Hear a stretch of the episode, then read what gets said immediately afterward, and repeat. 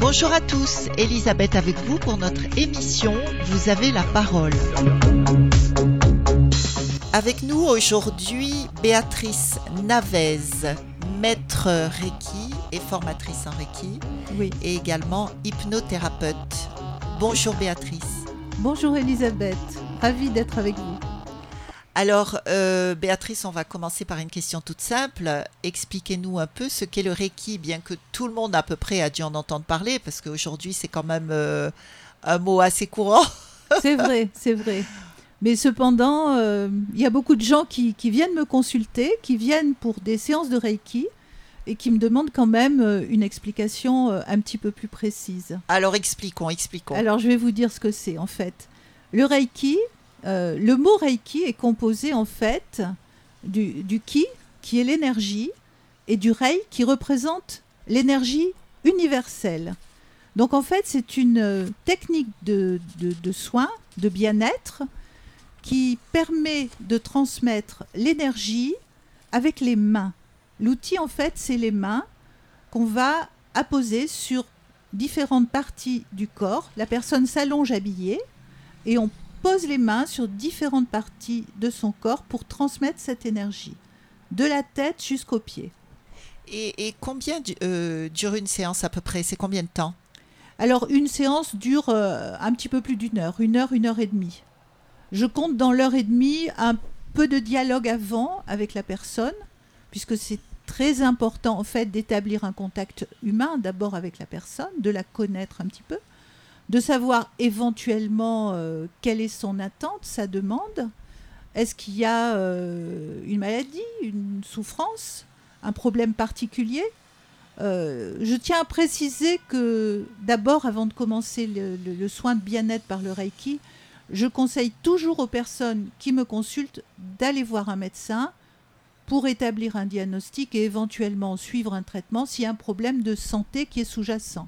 Ça peut être le cas. Et c'est pas incompatible. hein. On peut avoir euh, une séance de Reiki qui va accompagner euh, un traitement, traitement euh, par médical. Ouais, oui, classique, un orthodoxe. traitement classique. Et euh, alors la question que je voudrais vous poser, c'est que le Reiki est utile pour qui exactement? Donc c'est pas forcément quand on est malade, si j'ai bien compris. Pas du tout. Ça peut être, euh, vous pouvez par exemple vous offrir une séance de Reiki pour être vraiment, véritablement en pleine forme, pour vous sentir bien, pour euh, vous réénergiser, pour stimuler votre système immunitaire, pour en fait vous vous sentir euh, bien, détendu, au meilleur de vous-même, je dirais. Vous relever avec des petites étoiles dans les yeux, vous Ah. sentir très bien. C'est ça parfait pour Noël. Ah oui, oui, parfait pour Noël. Donc ça traite le stress. Oui, le stress. euh, et vous m'avez demandé à qui ça s'adresse. En fait, tout le monde peut bénéficier d'une séance de Reiki.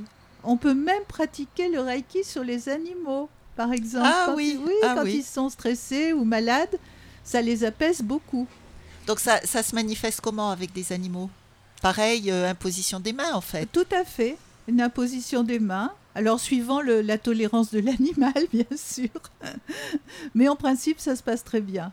Enfin, je pratique surtout sur des êtres humains, bien sûr. hein. Oui. Alors, les enfants, euh, même les enfants petits, et jusqu'à euh, un âge euh, très avancé, tout le monde, tout le monde peut recevoir du Reiki. Il n'y a pas de contre-indication. Donc en fait, le Reiki, euh, c'est surtout une histoire d'énergie. Donc vous êtes quoi? Un genre de magnétiseur? Non, il y a une différence avec le magnétisme, justement, c'est que les magnétiseurs utilisent plutôt une énergie qui vient d'eux.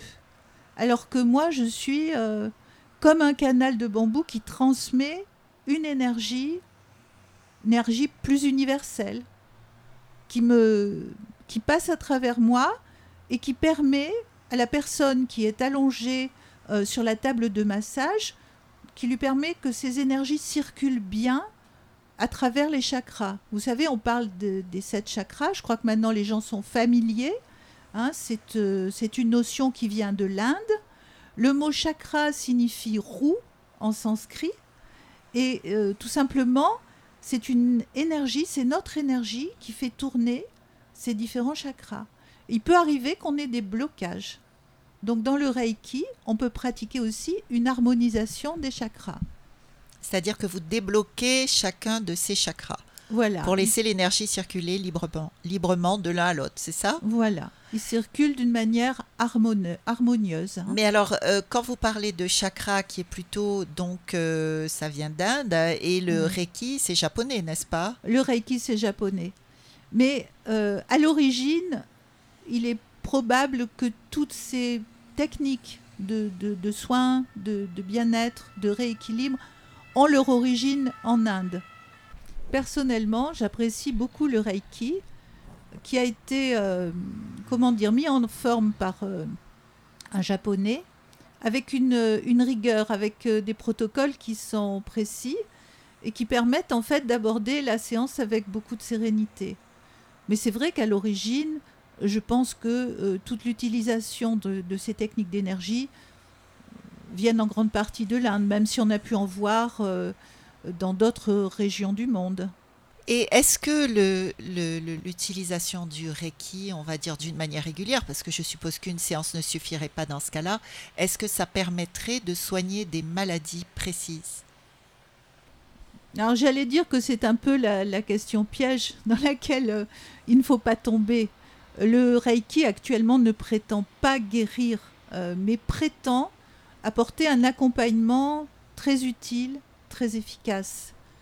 Alors, il y a une chose qui est certaine, c'est qu'en stimulant le, système immunitaire des personnes, par ces techniques de bien-être, de relaxation, de décontraction, on favorise la guérison. Et on sait qu'il y a certaines pathologies qui guérissent euh, relativement toutes seules. Hein, euh. Par l'élimination du stress notamment, hein, puisqu'on dit aujourd'hui que le stress serait la cause de la plupart des maladies. Oui, oui, oui. Euh, il est à l'origine de beaucoup de maladies. Et euh, guérir. Donc ça a forcément un impact. Ça a un impact. Et je suis beaucoup de, des personnes qui me consultent. Euh, certaines ont des maladies graves comme le cancer. Et c'est un excellent accompagnement pour les aider à lutter contre les effets secondaires des traitements ça leur donne beaucoup de confiance en eux, beaucoup de courage et aussi cette énergie et également le fait de pouvoir lutter contre les nausées, les maux de tête, l'extrême fatigue. On, peut aussi beaucoup aider les patients qui ont des pathologies neurologiques évolutives, euh, qui sont souvent dans une impasse thérapeutique. Et euh, ça n'empêche pas bien sûr qu'ils prennent les traitements qui leur apportent le maximum. Comme, comme comme euh, la sclérose en plaques, ouais, la sclérose en plaques, le lupus, le Parkinson. Toutes ces pathologies peuvent euh, se trouver bien d'avoir un accompagnement par le Reiki. Il y a des voix contraires aussi qui s'élèvent contre le Reiki. On dit que c'est une dérive sectaire du fait de l'utilisation, par exemple, de genre de mantra ou de paroles particulières que vous prononcez. Écoutez, il n'y a pas de parole particulière qu'on prononce et je dirais que le plus joli des mantras, le plus simple, c'est de dire merci. C'est un mantra qui est très agréable et qui souvent euh, provoque le sourire. Non, il n'y a pas de, de, dérive sectaire du tout. Euh. Alors évidemment, les gens sont toujours euh, euh, en capacité de transformer quelque chose de bien et d'en faire effectivement une dérive sectaire. Hein. On voit ça dans la religion, on voit ça dans beaucoup de domaines.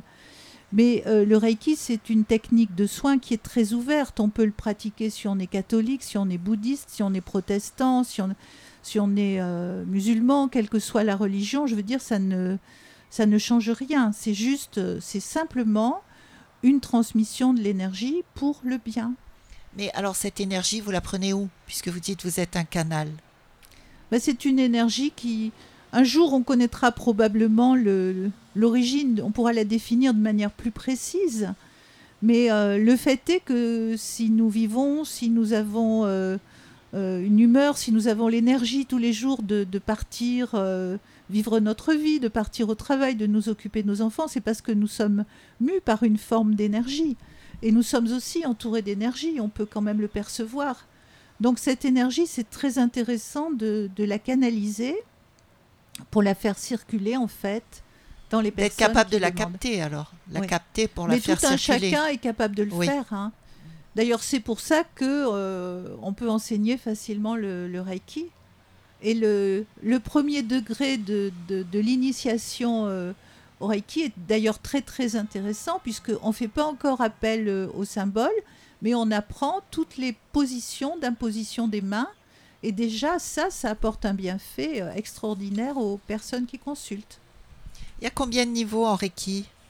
Alors, dans l'école que, que j'ai suivie, moi, il y a quatre niveaux. Parfois, il n'y en a que trois, mais dans ce cas-là, le troisième niveau est plus long. Donc, il y a le premier niveau d'initiation, où on apprend euh, effectivement l'histoire du Reiki, où on apprend qu'est-ce que, qu'est-ce que le Reiki est et qu'est-ce qu'il n'est pas. C'est un petit peu ce qu'on a vu aujourd'hui euh, d'une manière euh, rapide. Et puis ensuite, vous avez le deuxième niveau où on commence à rencontrer les symboles du Reiki. Alors justement, ces symboles, qu'est-ce que c'est? Alors, les symboles du Reiki, c'est quelque chose d'extraordinairement poétique. Il faut savoir qu'au début, les symboles qui se calligraphient toujours euh, dans une écriture euh, japonaise, ces symboles Très belle étaient- écriture d'ailleurs. C'est très joli.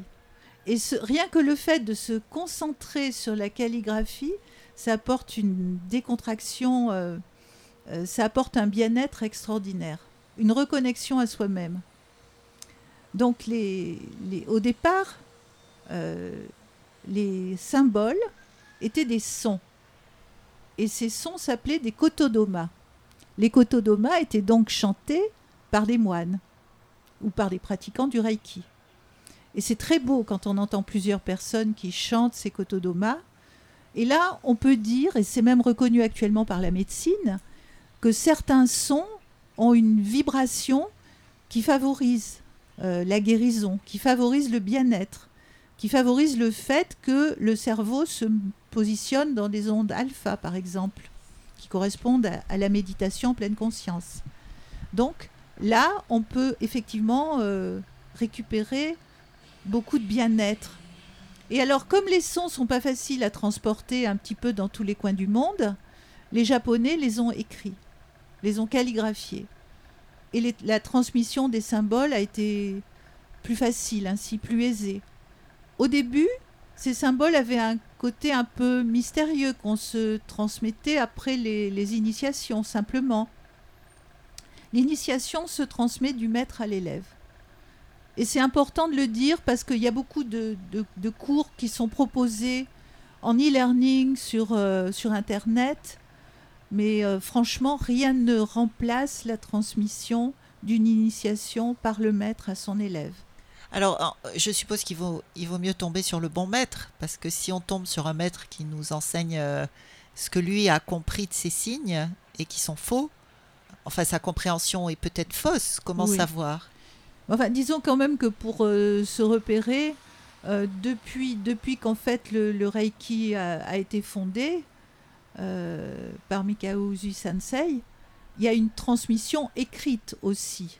De, Est-ce qu'il y a une association, quelque chose euh, à Oui, laquelle, euh, à une fédération, on va dire, Oui, oui, oui. Il y a une qui fédération. ouais. authentifierait le- la connaissance Il y a une du, du maître? fédération, mais il y a aussi des maîtres euh, indépendants et, et qui sont d'une aussi bonne valeur que les autres. Moi, personnellement, j'ai choisi de, de- de me joindre à l'association euh, qui édicte certaines règles de conduite. On a aussi une déontologie euh, professionnelle hein, qui est C'est peut-être plus rassurant, oui, pour le, Oui. la personne qui vient vous voir, de savoir ça. Quand même, pour répondre à votre question, le Reiki ne peut pas apporter de mal aux personnes. Le, le pire qui puisse arriver, c'est qu'il ne se passe rien du tout. Justement, ces signes calligraphiques, comment vous connaissez les sons qu'ils sont censés reproduire? Vous parlez japonais Non, ils ont été traduits Ah, ils ont été traduits, d'accord. parce que le Reiki a, a voyagé depuis le Japon. hein. Il, a- il est d'abord parti vers les États-Unis, puisqu'il y a une, une pratiquante de Reiki qui, a d'ailleurs, euh, qui venait d'Hawaï, qui a été euh, initiée euh, au Japon, mais qui ensuite a ramené aux États-Unis. les techniques du Reiki. Elle a d'ailleurs eu quelques problèmes pendant la guerre du Japon parce que entre le Japon et les États-Unis parce qu'il faisait pas bon de se revendiquer d'une culture euh, et de pratiques euh, d'origine japonaise. Donc elle a un petit peu euh, dû se cacher. Enfin, ça a été une période difficile. Alors, par exemple, donnez-nous des exemples de, sons. Ce sont des, sons ou c'est plus des paroles Non, c'est des, des sons chantés. Alors, une question un peu euh, différente. Avec cette affluence de, nouvelles thérapies qui viennent d'Orient, hmm. est-ce que vous ne pensez pas que la, notre culture occidentale, basée essentiellement sur le christianisme, est en train de, perdre en fait de, la puissance finalement, est en train de disparaître tout doucement au profit euh, de ces philosophies, thérapies euh, orientales? Parce qu'il n'y a pas que vous, il y a le yoga, il y a le euh, l'ayurveda, alors là c'est l'Inde, enfin il y a pas mm. mal de choses, le reiki donc. Qu'est-ce que vous en pensez? Il n'y a pas du tout de d'antinomie, comme je vous le disais tout à l'heure, entre la foi religieuse et euh, cette pratique de bien-être. Il faut Donc pour vous, ça n'est euh, pas antinomique? Ah non, il faut pas du tout renoncer à sa foi personnelle ou si on est musulman à Mahomet, par exemple. Hein, euh. Alors, pourquoi, d'après vous, euh, l'Europe et en, particulier la France, puisque bon, c'est le pays qui nous concerne et donc la Réunion, ont cet engouement particulier depuis, euh, on va dire, peut-être la fin des années 60 pour justement toutes ces philosophies et thérapies orientales? Il est possible qu'on ait connu une période où le, matérialisme est devenu euh, roi un petit peu. Et euh, où les gens se sont investis énormément, les femmes comme les hommes, dans le monde du travail, dans la productivité. Et, se sont éloignés de toute spiritualité peut-être. Et je pense que ce retour à la spiritualité, euh, c'est une bonne chose. Oui, alors retour à la spiritualité, effectivement, mais pourquoi pas euh, la spiritualité inspirée de la foi chrétienne? Ma question c'était ça. Pourquoi plutôt une spiritualité orientale plutôt que est-ce que la chrétienté aurait tellement déçu la majorité des Français et des Européens que du coup ils avaient besoin de quelque chose de plus merveilleux et ils se sont tournés vers euh, ces philosophies et religions orientales. Qu'est-ce que vous en pensez? Le bouddhisme, ça a beaucoup de succès, ça, aujourd'hui. Écoutez, moi, franchement, je pense pas. J'habite à côté de l'église du 12e. Et à La Réunion, c'est pas un problème. L'église est comble. il y a beaucoup de monde. Enfin, il y a un peu moins de monde pendant la période de Covid puisqu'on est obligé d'espacer les... Oui, bon, ça c'est autre chose. ça c'est la maladie. Mais sinon, non, sinon, euh, je ne trouve pas qu'il y ait vraiment une désaffection ici. En métropole, oui, peut-être euh, davantage. Mais c'est surtout lié, je pense, au fait que, comme je vous le disais, les gens se sont tournés vers, euh, vers des choses plus matérielles, vers l'accomplissement professionnel, en oubliant peut-être parfois leur accomplissement euh, psychologique, psychique, spirituel. spirituel. Tout ça, ça fait partie de la spiritualité. Radio Sud Plus, Radio Sud Plus, la sensation. Pourquoi avoir choisi cette discipline, le Reiki Qu'est-ce qui vous a amené à choisir cette discipline? C'est une vieille histoire qui a commencé il y a plus de dix ans pour moi. En fait, j'ai euh, rencontré une amie qui, euh, qui souhaitait intervenir auprès des gens séropositifs pour les accompagner et pour les aider en pratiquant le Reiki. À l'époque, je travaillais dans l'industrie pharmaceutique et je présentais justement des traitements pour, euh, pour cette euh, pathologie, enfin en tout cas pour, pour cette séropositivité, pour éviter qu'elle se transforme en maladie. Parce que maintenant, les traitements évitent aux gens d'être malades. C'est une maladie chronique évite, dont on évite le déclenchement aigu. Et euh, on y arrive alors. On arrive à le faire. Oui, oui, oui, oui, ah oui. oui. oui, avec les trithérapies. Toujours la trithérapie, Oui, et puis de manière très simple. Hein, euh, j'ai quitté la profession il y a un moment, donc je ne sais pas très bien comment ça a évolué, mais à mon époque déjà, c'était un comprimé par jour. c'est pas grand-chose. hein. Pour avoir une vie normale, pouvoir avoir des oui. enfants, pour les femmes, enfin. Ah oui, oui, oui, oui. oui, oui. Sans risque de transmission, euh, Ah, ça a drôlement avancé alors. énormément. Oui. Mais il n'empêche que ça pouvait impacter psychologiquement les gens de manière euh, grave. Quand on apprend qu'on est porteur d'un truc comme ça, c'est toujours inquiétant. Une stigmatisation aussi dans la société. hein. Ouais, tout à fait. Et c'est comme ça que bah, j'ai rencontré cette amie et puis euh, j'ai eu envie d'essayer, moi, le Reiki, ce que ça donnait. J'ai trouvé que ça faisait beaucoup de bien. Et puis j'ai décidé de, faire mon initiation au premier niveau avec un premier maître. Et puis euh, ça m'a beaucoup plu. J'ai trouvé que c'était euh, quelque chose qui apportait énormément. Et j'ai mis ça un peu de côté. J'ai continué à travailler beaucoup. euh, ma vie, c'était devenu un petit peu comme l'écureuil qui, tourne dans sa roue. Le travail, la maison, le travail, euh, les enfants. Enfin, vraiment une vie euh, un peu stressante quand même. Un peu de burn-out. Et c'est vrai que mon corps m'a envoyé plusieurs alertes mais j'ai pas réagi. J'ai continué à m'investir énormément dans mon travail. euh, Et un beau jour, j'ai eu une maladie grave. J'ai eu un cancer. Et là, ça a été euh, comme un coup de tonnerre dans un ciel bleu. hein. Je suis tombée de haut. Je pensais pas que ça pouvait m'arriver. Et c'était un cancer euh, digestif, un cancer euh, colorectal. Donc je le dis parce que c'est tabou, alors je trouve que c'est bien que les gens le disent.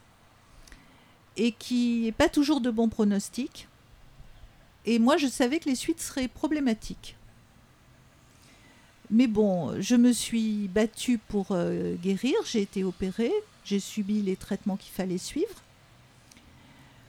Et à ce moment-là, il s'est passé quelque chose dans ma tête j'ai rencontré euh, à Lyon, où je me suis fait opérer, un, anesthésiste qui était aussi euh, hypnothérapeute, qui m'a fait découvrir l'hypnose. Et moi, j'ai commencé à pratiquer le Reiki sur moi-même.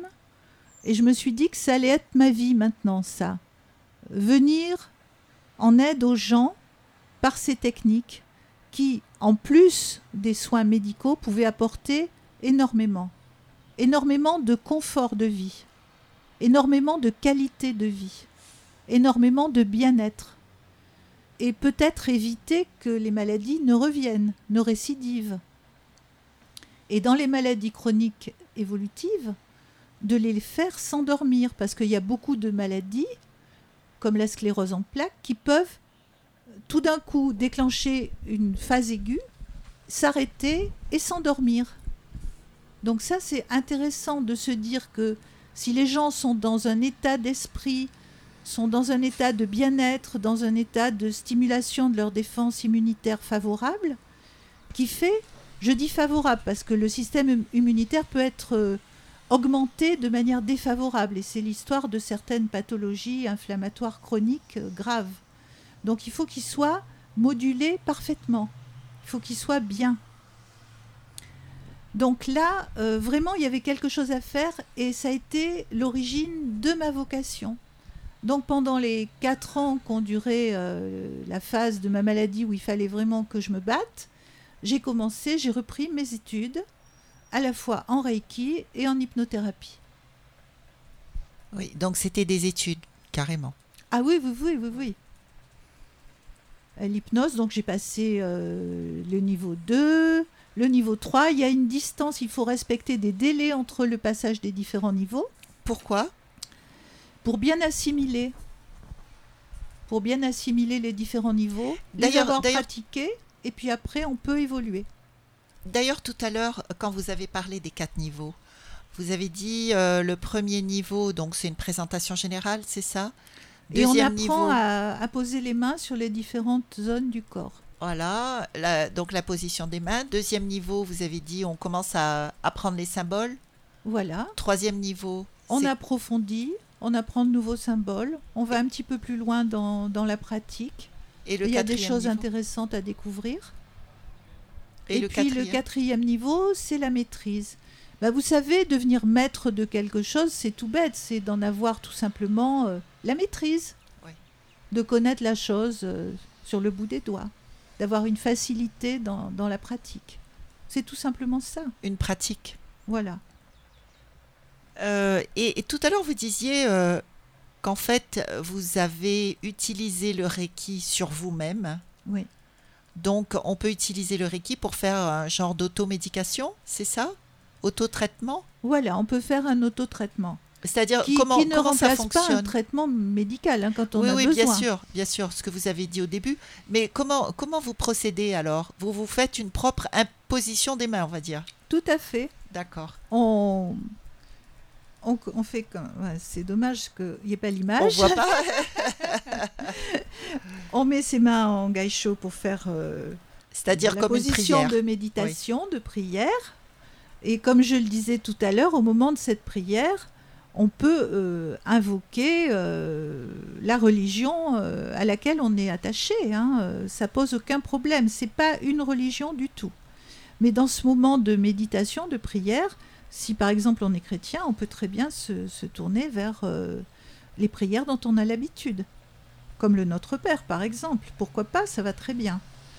Et puis, euh, c'est vrai que pour faciliter la pratique, maintenant que je suis au niveau de la maîtrise, on fait appel aux symboles qui peut-être permettent de canaliser un peu mieux l'énergie. Est-ce que vous êtes allé au Japon? Non, mais c'est un rêve. J'ai lu beaucoup de bouquins sur le Japon et euh, je suis passionnée par, euh, par la culture japonaise. Je pense qu'il y a quelque chose qui m'a appelée vers euh, la pratique de l'art du reiki.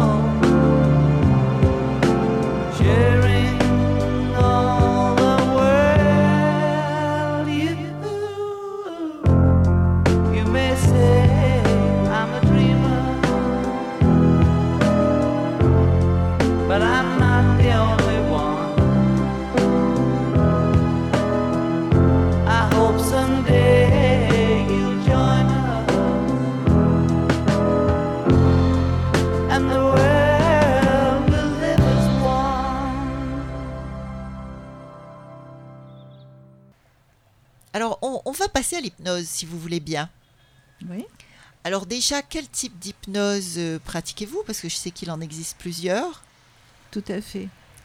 Alors moi, je suis de, de l'école de d'Olivier Lockert et de Patricia D'Angeli, qui ont tous les deux fondé euh, la- l'hypnose humaniste. Alors ça, ça date euh, des années 2000 à peu près, tout simplement. C'est pas si vieux que ça. Et c'est euh, une approche de l'hypnose qu'ils ont mis au point et qui ouvre d'autres perspectives. Alors d'abord, en préambule, je voudrais quand même dire, si vous le permettez, que l'hypnose, c'est quelque chose qui se pratique depuis très très longtemps. On a retrouvé euh, sur les tablettes sumériennes descriptions de, de scènes de- d'hypnose. On a retrouvé sur des stèles de hiéroglyphes de l'Égypte ancienne aussi. Donc vous voyez, ça remonte à très loin. L'hypnose, en fait, c'est... Alors que le Reiki, on utilise les mains aussi, l'énergie, là, c'est un soin par la parole. Donc vous n'endormez pas les gens? Dans l'hypnose humaniste, on n'endort pas les gens.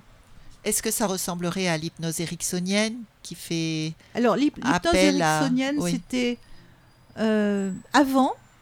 Hum, C'est toujours pratiqué. euh, Didier Lockhart fait de temps en temps, pratique de temps en temps euh, l'hypnose ericksonienne. Vous Là- pouvez expliquer à, à nos auditeurs Oui, je vais expliquer la différence entre les deux. D'accord?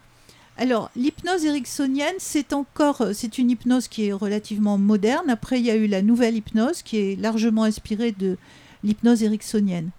Dans l'hypnose ericksonienne, la nouvelle hypnose, l'hypnose classique, on va effectivement favoriser le fait que euh, l'esprit soit dans un état euh, de plutôt de, de dissociation, un état de conscience modifié. Ça va être dans tous les cas. Mais dans l'hypnose traditionnelle, plus classique, ericksonienne, c'est un état en fait de conscience euh, qui va être plutôt dissocié. Alors que dans la nouvelle hypnose, le- le- la personne, on va l'aider à être en pleine conscience, à ouvrir sa conscience. C'est une hypnose d'ouverture. La personne n'est pas endormie, elle est Dans là. l'hypnose ericksonienne non plus, on n'est pas endormi. On n'est pas endormi, oui, non c'est ça. Oui. mais on est dissocié.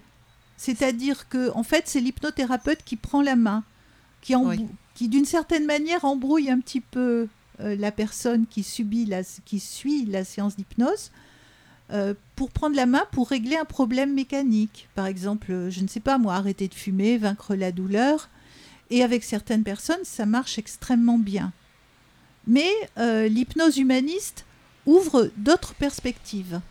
Elle ouvre des perspectives de, en fait, associer complètement la personne, puisqu'elle va être associée, c'est un état de conscience ouvert, elle est en ouverture, elle est associée, et elle va pouvoir euh, utiliser les outils que lui suggère son inconscient pour euh, parvenir à régler des problèmes, des problèmes qui peuvent euh, venir de loin et être encore très douloureux. Donc en fait, on, on demande à- aux patients de d'agir finalement C'est ça. sur Le patient est actif. le, le patient est actif, d'accord. Voilà. Il ne se contente pas d'écouter et de faire ce qu'on lui demande de faire. Pas du tout. Il, répond aux questions et il est actif. Alors voilà comment ça se passe en fait. J'explique aux gens euh, ce qui va se passer. Euh, D'abord, on pratique ce qu'on appelle une anamnèse, c'est-à-dire un questionnement pour savoir euh, quel est le problème qui l'amène ici, qu'est-ce qu'il aimerait bien régler, qu'est-ce qu'il gêne dans sa vie. Et à ce moment-là, on choisit une technique. Moi, en principe, je parle de la technique avec le patient. Je lui dis, euh, par exemple, euh, aujourd'hui, je vais vous proposer telle chose. Et on commence ensuite, le patient s'installe. Je l'aide à adopter une position confortable par la voix, toujours. hein. Là, on ne touche pas du tout les gens. Et puis, souvent, les gens ferment les yeux d'eux-mêmes, sinon on leur demande de fermer les yeux. Et on pratique ce qu'on appelle une induction. Une induction en ouverture dans le cas de l'hypnose humaniste. C'est-à-dire que euh, on amène la personne, par exemple, je vais prendre un exemple concret, comme ça c'est très facile à comprendre, à se concentrer et à ressentir, par exemple, sa respiration. La respiration, souvent, c'est un phénomène tout à fait inconscient. On respire, voilà, et on ne se pose pas de questions, à part quand on est essoufflé ou quand on a euh, une émotion ou euh, euh, quand il arrive quelque chose, par exemple, et qu'on a du mal à respirer, qu'on tousse, quelque chose comme ça. Sinon, Ou on quand on nous pas. oblige à mettre un masque. Ou quand on nous oblige à porter un masque et qu'on respire moins bien. C'est un peu gênant. Donc, euh, la personne, je, je la fais bien réfléchir à sa respiration. Ressentir ce qui se passe quand l'air rentre dans son nez, dans le fond de sa gorge, qu'il euh, ensuite gonfle les alvéoles de ses poumons après être passé dans les bronches. Et puis on peut faire des parallèles qui peuvent associer la personne aux autres euh, humains, aux, aux animaux qu'elle peut entendre à l'extérieur. Elle peut par exemple entendre un oiseau chanter dans le jardin, et l'oiseau respire comme elle. Elle peut aussi penser à un arbre, parce qu'en fait, euh, les alvéoles de ses poumons peuvent s'ouvrir comme les feuilles de l'arbre qui sortent du bourgeon, et qui captent aussi l'énergie qu'il y a euh, dans l'air. On fait des parallèles, voyez la personne a ses pieds posés sur le sol, elle est bien enracinée comme les racines de l'arbre. Et ce discours euh, d'anamnèse amène la personne dans un état de conscience bien éveillé. Elle se sent bien et là, on peut mettre en place la technique qu'on a choisie. Qui se résume comment? Alors, il y a différentes techniques et ça serait peut-être compliqué de vous parler de plusieurs techniques, mais euh, je sais qu'on a beaucoup parlé des blessures d'enfance. Dans la presse, il y a des livres qui sont sortis sur les blessures d'enfance. Donc, euh, Mais ça nous concerne tous, a priori. hein. voilà. Donc, il y a une thérapie, il y a un protocole qui est très intéressant à faire, c'est celui de l'enfant blessé. Où, euh, par la voix, on amène la personne d'abord à se reposer dans, dans un lieu, dans un paysage, dans un endroit où elle se sent bien. Ça fait penser à l'hypnose tout à fait classique. hein. Je pense que vous avez entendu ces formules. Et puis ensuite, à prendre un petit chemin pour aller derrière une porte, dans une maison, dans une cabane, dans un lieu un petit peu euh, caché, un peu isolé. Rencontrer un enfant blessé qu'elle va trouver. Et ce qui est extraordinaire, c'est qu'à chaque fois, les gens trouvent un enfant. Et cet enfant, il peut avoir euh, différents besoins, différentes demandes. Et ça, c'est beaucoup grâce à Patricia D'Angeli, qui a d'Angeli, pardon, qui a mis au point la thérapie symbolique avancée euh, que l'on peut euh, comprendre et prendre en charge les, les différentes blessures d'enfance. Alors elle, elle, en- elle considère qu'il y en a neuf principales. Et alors cet enfant, donc euh, la personne trouve derrière une porte, dans un décor qu'elle décrit, qu'elle décrit pendant la séance ou qu'elle décrit à la fin de la séance euh, plus en détail. Euh, cet enfant, elle va en prendre soin. D'abord, elle va lui dire qu'elle euh, qu'elle l'aime tel qu'il est, avec ses blessures. Et puis ensuite, elle va se pencher sur ses blessures, elle va examiner ce qu'elle ressent au contact de, de cet enfant, qui cristallise en fait des blessures intérieures. Alors ces neuf blessures, on peut en citer une ou deux. hein. Il y a la maltraitance qui est une blessure euh, terrible. Et si on fait rien, elle peut dans certains cas être euh, reproduite. Hein, elle peut être soit rejouée, on dit, euh, soit refoulée. C'est les trois adaptations en fait aux blessures d'enfance. Soit on les rejoue, c'est-à-dire on les fait un peu à l'identique, et dans la maltraitance on voit ce que ça peut être. hein. Soit on les refoule, soit euh, on les sublime. Et dans ce cas-là, ça peut être des gens qui, au contraire, prennent vraiment soin des autres, s'occupent des autres. Et, Ou déclencher une maladie, non Si on les subit. oui. Non Oui, oui, ça peut aussi, bien sûr, déclencher des maladies. Après, il y a, il y a la blessure d'abandon qui est commune à beaucoup de monde, puisque euh, l'abandon, déjà, on- la séparation, l'abandon, on le vit déjà quand on sort du ventre de sa maman. Et puis après, euh, il y a la fameuse angoisse des neuf mois de Mélanie Klein, que, que Mélanie Klein a décrite, où euh, la séparation d'avec les visages connus devient plus difficile pour un enfant pendant cette période-là. Parce qu'il est moins en symbiose avec sa maman et du coup, euh, le monde extérieur peut lui paraître un petit peu plus inquiétant parfois. Ouais, inquiétant. Donc ce serait à partir du neuvième mois? Oui. Mais de après, naissance. après, ça s'arrange, hein, bien sûr. oui, Ça dure, ça dure pas. Ça dure pas. Mais euh, donc ces blessures. Ou ça ne s'arrange pas. ça peut être euh, ouais, transformé en une angoisse du monde en général, euh, une angoisse face aux gens, ou... non? Oui, bien sûr. En tout cas, ces, ces neuf blessures, euh, quand les gens en souffrent, parce qu'on on pratique l'hypnose pour les gens qui sont gênés, si les gens vont bien, il n'y a pas de problème, hein, les gens vont bien, tant mieux. Mais s'ils demandent l'aide de quelqu'un, c'est parce qu'ils ont une certaine forme de souffrance ou parce qu'ils se rendent compte qu'ils ne sont pas au mieux d'eux-mêmes. Ce qui peut être une revendication légitime. Être le mieux possible par rapport à ses objectifs de vie, à sa mission de vie, à ce qu'on a envie d'être dans la vie, parmi les siens. Donc si, les gens ont une demande, à ce moment-là, oui, c'est c'est une très bonne chose.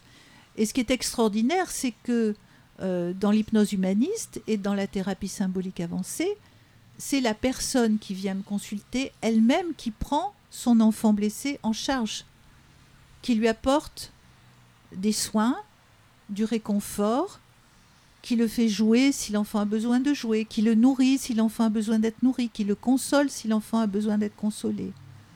Et en ça, en ça même, elle prend conscience des blessures profondes qu'elle pouvait porter en elle. Est-ce que tout ça se règle en une séance ou la personne en question doit revenir euh, s'occuper de son enfant euh, Intérieure, son enfant blessé. Voilà, est-ce que la personne doit revenir s'occuper de son enfant intérieur régulièrement ou une Non. séance suffit? Non, en principe, une séance suffit, mais euh, la personne qui va, à la fin de la séance, euh, intégrer son enfant réparé en elle-même, elle peut, euh, elle peut lui, penser à lui. J'ai parfois des patients qui sont venus pour faire d'autres thérapies après, puisque il y a d'autres thérapies, le masculin, le féminin. Des fois, c'est des thérapies de deuil aussi, qui sont très, très, très efficaces aussi. Elle peut faire appel à son enfant blessé, réparé, qu'elle a soigné, et euh, lui demander conseil, lui demander de mettre un petit peu de pétillant, un petit peu de joie, un peu d'innocence, un peu, euh, comment dirais-je, de spontanéité dans sa vie, parce que c'est les caractéristiques qu'on attribue en principe aux enfants. Les gens qui sont créatifs ou au contraire qui ont l'impression qu'ils manquent de créativité, ils peuvent aller chatouiller un peu leur enfant intérieur pour faire euh, jaillir euh, les bulles de la créativité, pour se sentir joyeux, à l'aise, bien dans leur peau en fait. Et ils l'ont à l'intérieur d'eux maintenant, c'est comme un acquis. C'est une fierté pour les patients d'avoir réussi ça. Radio Sud Plus. Radio Sud Plus. La sensation.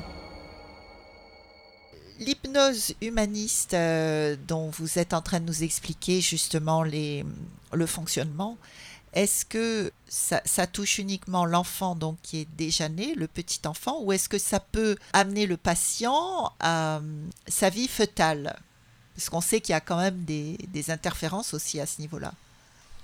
C'est tout à fait possible. hein. Mais euh, parce que l'interaction entre l'enfant, sa maman, même son papa dont il entend la voix, et s'il est là, et l'entourage familial, euh, ça commence euh, effectivement au, au stade fœtal. Mais bon, euh, en principe, dit, on, on dit qu'on peut faire écouter certaines musiques Mhm. à- enfin au ventre maternel, on va dire, qui contient le, le- fœtus, que voilà, et, et que les musiques vont rester imprimées dans le cerveau de l'enfant. D'ailleurs, on lance un appel à toutes les jeunes mamans. Euh, S'il vous plaît, faites très attention à ce que votre, à ce que vous écoutez, parce que votre bébé peut naître euh, très très stressé selon la musique que vous écoutez. Qu'est-ce que vous en pensez, maître?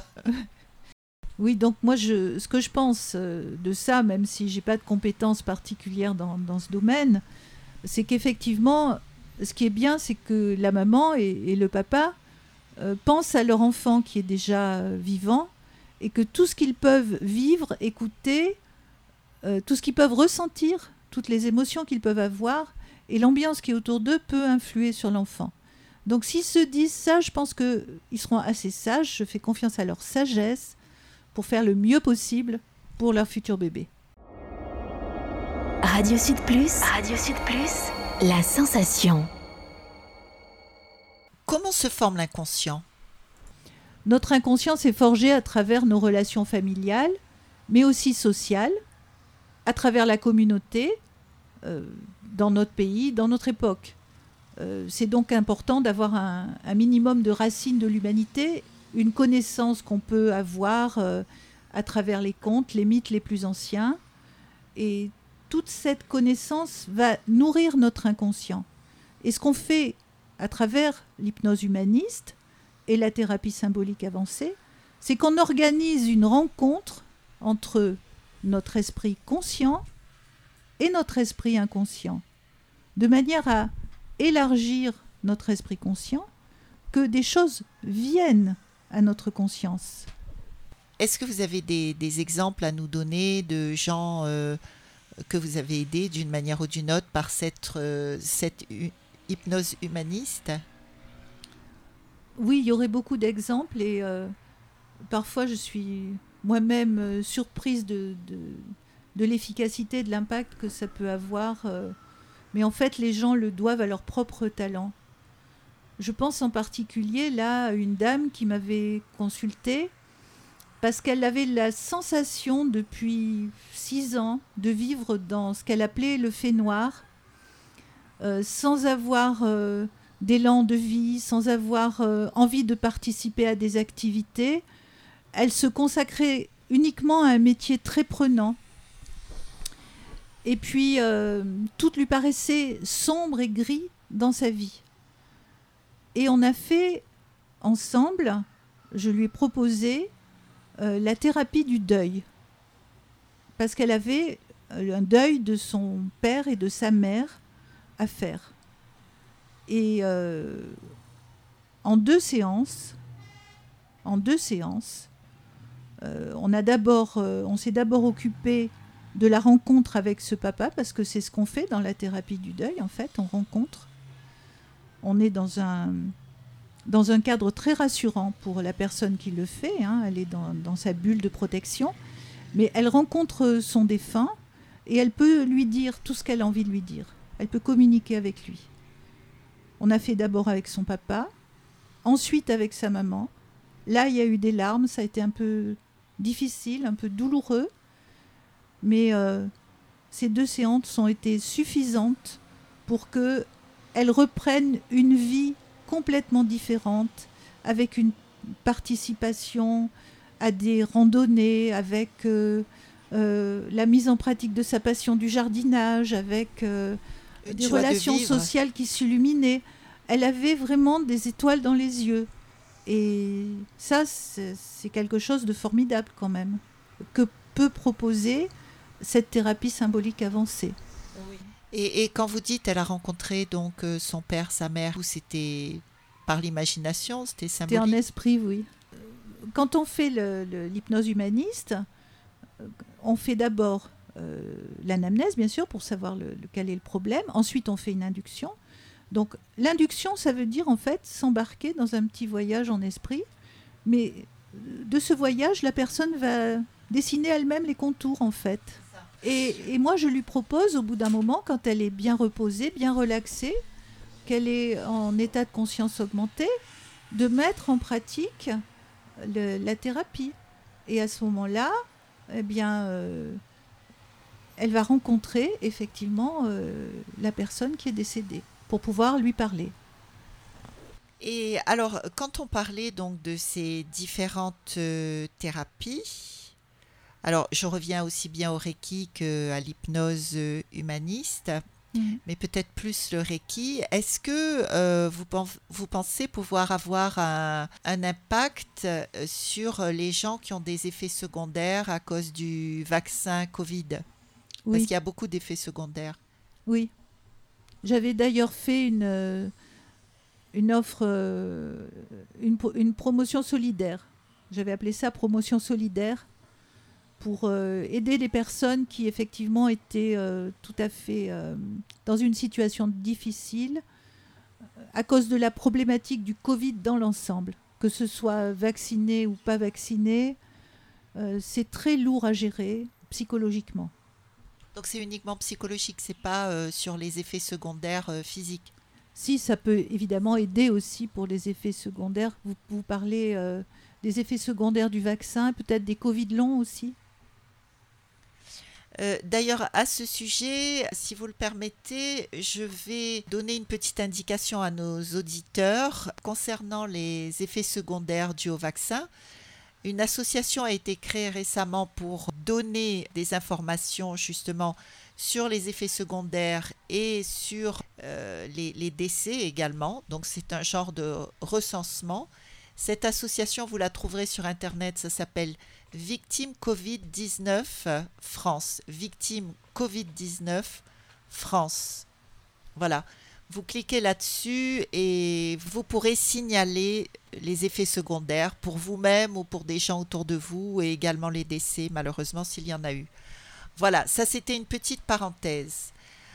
Alors, je vais vous poser une dernière question. Est-ce qu'il y a des profils types, euh, en particulier pour l'hypnose humaniste Des gens qui répondent mieux à ce genre de thérapie Non, il n'y a pas vraiment de, profil type euh, pour l'hypnose humaniste. Disons que la motivation au départ, l'implication de la personne, de toute façon, elle est importante pour, euh, pour ce type de thérapie. C'est essentiel. Il faut que... Que tout la dé- personne ait choisi de venir vous voir. en fait. Voilà, tout dépend faut du pas qu'elle ait été traînée euh, par. euh, Ah, ça m'est arrivé d'avoir des jeunes gens, euh, ça m'est arrivé d'avoir des, des jeunes gens accompagnés par leur maman qui venaient en séance. Et je leur ai bien expliqué que si ça n'était pas leur volonté, mais si c'était leur maman qui les amenait, on allait boire un coup. J'allais euh, discuter cinq minutes avec eux, mais qu'il n'était pas question de, de faire une séance et qu'ils payent la séance, qu'ils- allaient repartir. Il fallait que ce soit vraiment leur volonté. Et d'ailleurs, d'ailleurs à ce sujet, vous avez un local professionnel ou vous vous déplacez chez les gens? Comment ça se passe? J'ai un local professionnel, je travaille chez moi. Parce que c'est vrai que depuis euh, que moi-même j'étais malade, j'ai appris à me ménager aussi. Donc je trouve que c'est très confortable de pouvoir euh, travailler chez soi. J'ai euh, un- une pièce qui est dédiée pour ça, où j'ai tout, euh, tout ce qu'il faut pour pouvoir m'isoler et pratiquer tranquillement. Est-ce que les, les- les séances de Reiki et de hypnose humaniste sont accessibles à toutes les bourses? Alors bon, Je vais pas, je vais pas vous demander des tarifs hein, parce qu'on n'a pas le droit de le faire de toute Non. manière. Euh, c'est vrai que on peut considérer que ça coûte quand même un petit peu cher et que ça n'est pas remboursé. Alors il paraît qu'il y a certaines mutuelles qui remboursent euh, certaines séances, mais c'est quand même pas le cas général, il faut être honnête. Quand les gens ne peuvent pas, visiblement, que qui sont euh, un petit peu en difficulté financière, euh, pas tout à fait à même de prendre en charge, ça m'arrive de, de leur faciliter les choses. Et de toute manière. D'adapter mes tarifs, disons. Ah oui. Bon, c'est très humaniste tout ça. C'est très humaniste, ouais, Justement. oui. Et euh, la séance de toute manière dure euh, une heure, Une heure et demie. une heure et demie. Ah oui, donc Une heure et demie à deux heures quand même. Ah oui, oui, donc très long. Là, on parle de l'hypnose ou on parle du Les Reiki? deux. Les Les deux. deux. Les deux, surtout, deux heures surtout, la première séance, quand il y a une anamnèse euh, assez importante à, effectuer avant de débuter euh, la séance.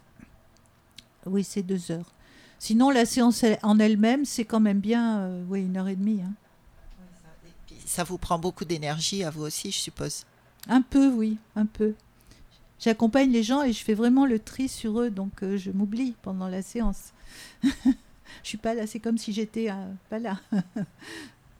Alors, euh, la, la question traditionnelle pour finir, est-ce que vous avez un message particulier à lancer sur Radio Sud Plus?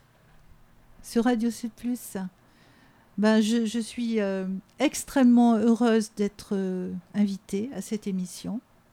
Un peu intimidée, c'est la première fois que je m'exprime à la radio.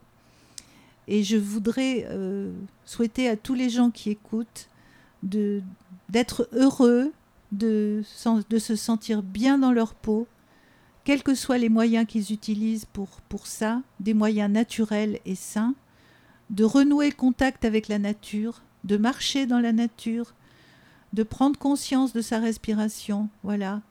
Et puis euh, d'être bon envers soi-même, d'abord envers soi-même et envers les autres. Et je vous souhaite plein de belles choses et euh, voilà pour la nouvelle année. Merci beaucoup Béatrice Navez, qui est, je le répète, maître Reiki et hypnothérapeute. Merci Elisabeth.